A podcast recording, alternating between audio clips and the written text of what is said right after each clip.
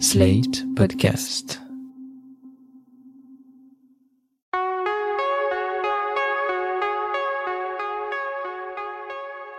Je m'appelle Thomas Messias, je suis un homme blanc, cisgenre, hétérosexuel, et j'aime bien le football.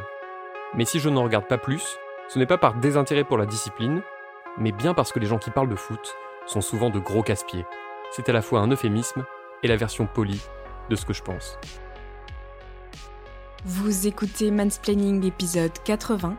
La culture foot peut-elle se passer de la culture du viol? Un podcast, slide.fr. Vous avez déjà vu ou entendu un talk show footballistique? La plupart du temps, c'est 100% de mecs qui déblatèrent pendant des heures à propos d'un choix stratégique qui ne leur a pas plu ou d'une décision arbitrale contestable.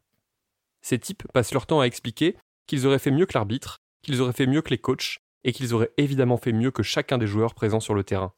Ça s'engueule, ça se coupe la parole, ça se comporte comme des coqs de basse-cour. Je suis désolé, quand je vois la compo d'équipe hier, en effet, tu as un mec qui doit faire le relais On a connu des milieux de terrain qui en 8 ans ont un ratio passe décisif Mais je m'en fous, faible. arrête de me parler des 8 Ok, c'est ans, j'en ai rien à faire. Les 8 ans, je te, parle du par- match je te- je d'hier, te parle ouais. juste du match Bah, d'hier. et, le- et- et match d'hier, comme les, les autres matchs, quand Verratti il est bon, et ben c'est sûr que le milieu de terrain il est transformé, Bah, il a plus de gagné. maîtrise. Mais non, mais t'as pas gagné. Mais écoute, ce que je veux dire, il est pas numéro 9, il est pas numéro 10, c'est pas lui qui il doit faire à la il base. devrait occuper tous les postes. Forcément, question audience, ça fonctionne, puisque des types comme Daniel Riolo et Jérôme Roten, qu'on vient d'entendre dans le talk show de RMC Sport, ne font que reproduire les conversations que l'on entend dans les cours de lycée ou dans les tribunes des stades. C'est stérile, c'est agressif et c'est totalement vain. On peut espérer que l'arrivée progressive de journalistes féminines d'envergure puisse rendre les échanges un peu moins bruts de décoffrage et un peu plus spirituels. Mais pour le moment, des journalistes comme Marie Portolano sont encore bien trop minoritaires pour pouvoir faire pleinement entendre leur voix. Les conversations autour du foot sont marquées par une course à la virilité permanente. C'est à celui qui parlera le plus fort, qui fera le plus de raccourcis pour prendre l'autre à contre-pied. Et encore, ce que vous entendez en télé ou en radio n'est désormais qu'une version édulcorée de ce qui se passe réellement entre fans de foot dans la vie quotidienne. Non pas que Rotten et Riolo, pour ne citer qu'eux, soient devenus les féministes de l'année. C'est juste qu'ils se savent désormais surveillés par celles et ceux qu'on appelle de plus en plus souvent les wokistes, terme fourre-tout et surtout sans réelle définition. On rappelle que Roten et Riolo, ce sont cet ancien footballeur professionnel et ce journaliste sportif qui s'était également permis de mettre en doute la parole d'une femme qui avait accusé le footballeur Neymar de viol, au motif qu'elle n'était pas assez jolie à leur goût. Je peux plus m'empêcher de penser à un truc un peu con. hein. Mais euh, je la nana, tu l'as vu la nana? Ouais, je l'ai vu. Tu fais venir une nana du Brésil. Putain, je non, bah, attends, euh, c'est effectivement c'est très con. Ouais, je m'attendais à ce que ce soit la moyen, ouais, ouais. avion de chasse intersidéral. quoi. C'est de la- c'est- vachement déçu. C'est de la deuxième division, ça. Non, mais les gars, Ça, franchement, le mec, il peut, Ça- avoir, il peut avoir tout ce qu'il veut. euh, Il a pris une Ligue 2. Non mais vous êtes tarés les mecs, C'est ça une- rien à allez, voir dans le débat là. C'est Non, c'est mais- une Quand tu t'appelles Neymar, y a, y a- t'as T'as un... minimum de qualité, quoi. Ouais, quand même. Bah, je sais pas, peut-être que lui il kiffe et puis euh, Normalement, c'est c'est Champions League. Hmm. Et au moins, euh, ça, Ah. ça passe les huitièmes. Faire venir, prendre l'avion, machin, tu vois ça débarquer. Tu Et là, merde. Et en plus, à l'arrivée, tu te retrouves dans la merde. Ça joue les barrages, quoi. C'est un Lorient, quoi. Bon, les gars, euh, on va passer à autre chose. Très brièvement suspendus, puis invités par leur direction à présenter leurs excuses à l'antenne, les deux hommes sont aujourd'hui toujours en fonction. On peut ici citer un autre nom tristement célèbre, celui de Pierre Ménès. Le chroniqueur vedette du Canal Football Club est longtemps resté à son poste, malgré les accusations d'agression sexuelle portées à son encontre par plusieurs journalistes de Canal+. Il a finalement disparu de l'antenne en mars 2021, puis a quitté officiellement la chaîne cet été, après avoir obtenu un accord financier dont la teneur est restée confidentielle. Ce que j'essaie d'expliquer, et que je ne vous apprends certainement pas, c'est que non seulement les hommes trustent le milieu footballistique, et pas que sur le terrain, mais qu'en plus, il en faut vraiment beaucoup pour que des mesures soient prises contre les agresseurs, ainsi que contre ceux qui tiennent des propos participant à la culture du viol. Là où le football et les autres sports pourraient véhiculer des valeurs positives, de partage, de respect et d'entraide, ils ne sont en fait que des moteurs de la domination masculine. Plus nombreux, plus bruyants et plus dangereux, les hommes saturent le monde du foot. Et je ne sais pas quel exemple cela donne à notre jeunesse. Je me souviens qu'un tweet publié par le compte de Winamax, entreprise qui fait son beurre grâce au poker et aux paris sportifs, avait pas mal choqué, en tout cas pendant quelques heures. Attention, oreilles sensibles s'abstenir. Pour évoquer les victoires successives du PSG et de l'Olympique lyonnais en Coupe d'Europe, le community manager avait écrit On prend l'Europe, on l'encule à deux. Une référence au morceau Celsius signé PNL qui s'ouvre sur les paroles suivantes. On prend le rap, on l'encule à deux. J'ai déjà du mal à imaginer que cela puisse être considéré comme une line de qualité, mais on dira que c'est parce que je ne maîtrise pas pleinement les subtilités du rap. Mais lorsqu'une entreprise privée reprend ce genre de réplique en la transformant en argument de réclame, alors là, ça me dépasse. Puisque cela semble nécessaire, on rappelle que la sodomie n'est pas un châtiment, c'est une pratique récréative. Dire qu'on encule une équipe ou un continent lorsqu'on gagne un match, c'est bête, c'est homophobe, et ça participe à la culture du viol. Mais c'est hélas peu étonnant de la part de Winamax, qui d'ailleurs n'a présenté aucune excuse. L'entreprise donne à son public ce qu'il veut entendre. Elle veut lui montrer qu'elle s'exprime comme lui. Or, effectivement, dans les discussions à propos de foot, on baise, on encule, on nique à tout va. C'est comme ça qu'on montre qu'on domine. Et ça n'a l'air de rien, mais c'est très grave. L'homosexualité n'a pas droit de citer dans le milieu du football. Autour du monde, seule une poignée de joueurs professionnels a osé faire son coming out, ce qui continue à n'être pas toujours bien accueilli. À ce sujet, vous pourrez d'ailleurs retrouver sur slate.fr un article datant du 9 janvier dans lequel Léa Polverini relate les insultes homophobes reçues sur le terrain par le footballeur australien Josh Cavallo, qui avait révélé son homosexualité en octobre. Alors en maniant les expressions sexistes et homophobes pour parler de sport, on exclut de fait ceux qui aimeraient peut-être bien parler de leur orientation sexuelle, mais qui voient bien qu'ils ne seront pas accueillis à bras ouverts. Même chose dans les stades.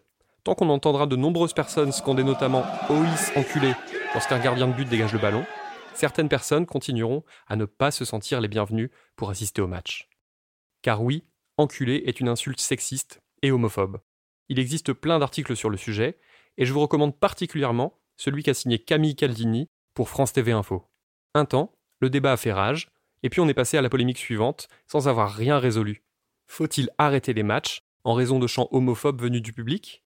La réponse de Noël Legrette, président de la Ligue nationale de football, est aussi hésitante qu'édifiante. Vous demandez désormais donc aux arbitres de ne plus arrêter les matchs en cas de chants ou de slogans homophobes dans les tribunes, dès la prochaine journée. On a bien compris. Oui. Cette consigne va être respectée sur tous les terrains de Ligue 1, de Ligue 2 J'espère. Vous savez, les méthodes de punir euh, sans arrêt accentuent. Je pense qu'il faut en parler de ce qui est fait, mais il faut agir dans les stades. Et considérer effectivement que le football est homophobe et peut être euh, l'image seulement d'homophobie en France, c'est quand même un petit fort de, un peu fort de café. J'accepte pas. Je ne trouve absolument anormal dans un sport qui a 2 200 000 licenciés, qui fait en sorte vraiment d'éduquer, qui a un nombre maximum d'éducateurs parce qu'il y a peut-être plus de moyens, qu'il y a des garçons, des filles. On n'a absolument aucun problème que quelques spectateurs exagérés. Oui, j'accepte pas. On va faire en sorte que ça disparaisse, mais l'arrêt des matchs, c'est autre chose. Le jeu, c'est quelque chose de compliqué, de beau quand on regarde, et pour quelques personnes que je n'apprécie pas, on va faire en sorte qu'il n'y ait plus de banderoles. C'est différent. Mais arrêter le match, non. Pour résumer, tout va pour le mieux dans le meilleur des mondes. Il n'y a aucun problème d'homophobie dans le football français, et seule une poignée de gens pas gentils mérite une petite tape sur les doigts. Avec des positions pareilles, difficile de s'étonner que les choses n'avancent pas. Dans une autre interview, Noël Legrette affirmait en revanche qu'il fallait arrêter les matchs en cas de chants ou d'insultes à caractère raciste, même si évidemment les supporters racistes ne sont pas la majorité. Difficile de saisir la cohérence de tout cela.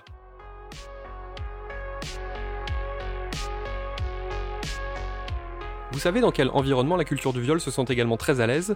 Dans le secteur de l'humour. On en parlait par exemple dans l'épisode 21 de Mansplaining, où il était question d'un certain Jean-Marie Bigard. Mais l'inventeur du lâcher de salope n'a pas le monopole de l'humour craignos. Au cas où vous ne le connaîtriez pas, je vous présente Julien Cazard, ex-camarade de Sébastien Toen et les autres dans Radio Plus et Action Discrète, qui traîne désormais ses guêtres aux alentours des stades et sur les plateaux télé, afin de dire le plus de méchanceté possible sur les gens du monde du foot. Il arrive que Cazard ait des répliques très drôles. Le problème, c'est qu'il semble visiblement incapable de faire le tri. J'en veux pour preuve cette séquence produite, tiens donc, pour Winamax, dans laquelle en 2019, il évoquait un match à venir entre Manchester United et le Paris Saint-Germain. Bonjour Voilà, ce qu'il me faudrait, c'est un beau roast beef. Un bon, euh, normalement, il faut pour à peu près 45 000 personnes. Mais là, là on va dire pour 7-8 personnes. Ça, ça, normalement, c'est 48 000. Mais ben, bien saignant, bien bon gros, bien rougeau. Oh, qu'il est beau Ça marche. Alors voilà, Julien Cazard achète un roast beef. C'est de l'humour. Manchester égale les Anglais, les Anglais égale les roast beef. Une fois rentré chez lui, il va s'employer à fourrer le fameux roast beef avec des champignons de Paris. Paris comme le Paris Saint-Germain. Il a rend, non? Et pourquoi pas ensuite trouer le roast beef avec un couteau en faisant semblant de le baiser violemment? Alors là, tout le monde est plié en deux. Pour le fourrer. Faut le trouver? Oh, ça fait mal, ça, hein? Tu sens le Mbappé, là? Tu le sens, là Ah! Et tiens!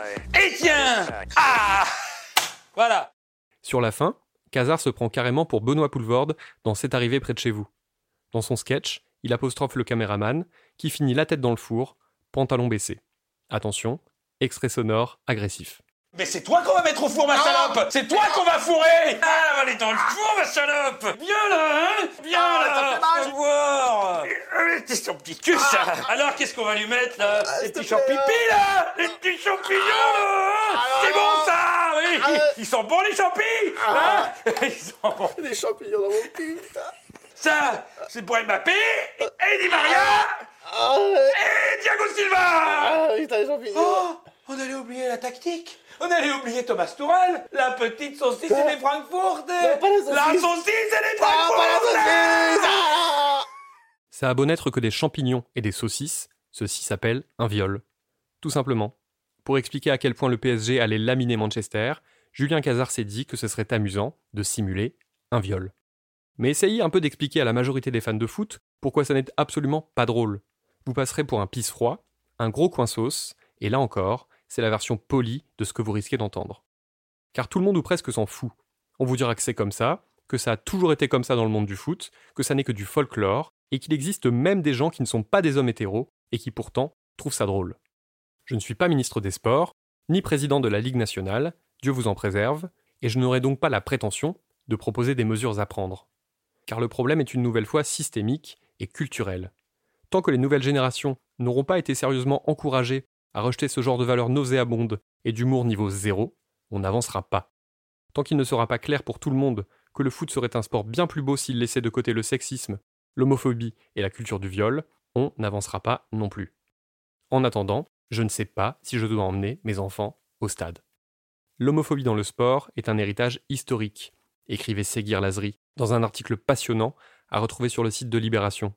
Eh bien, je ne suis pas sûr d'avoir envie que nos mômes héritent de cela. C'était Mansplaining. N'hésitez pas à vous abonner au podcast sur votre plateforme favorite, à mettre des cœurs et des étoiles, et à laisser des commentaires. Vous pouvez aussi écrire à mansplaining@sled.fr et via le compte Instagram Mansplaining Podcast. Mansplaining est un podcast de Thomas Messias, produit et réalisé par Sled.fr, sous la direction de Christophe Caron et Benjamin Septem-Ours. Production éditoriale, Aurélie Rodriguez. Montage, Aurélie Rodriguez et Victor Benamou. À dans 15 jours, pour l'épisode 81.